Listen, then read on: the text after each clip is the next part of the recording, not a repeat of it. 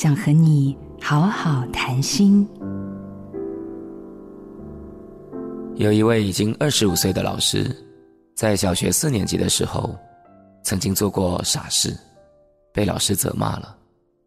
从此以后，他不再愿意相信人，也没有办法原谅那个小学四年级的自己。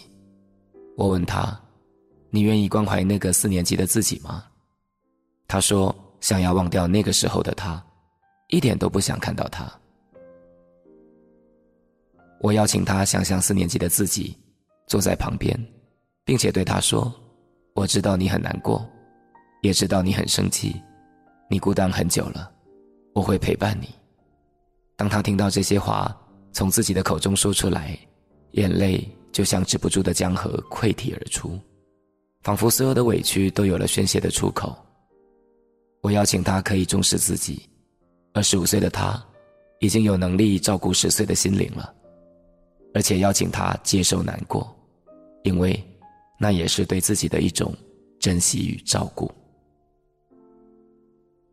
深入情绪的根源，柔软困住的心灵。我是李崇建，做自己的主人，找回你的心。印心电子，真心祝福。好家庭联播网，中部地区古典音乐台 FM 九七点七，北部地区 Bravo FM 九一点三。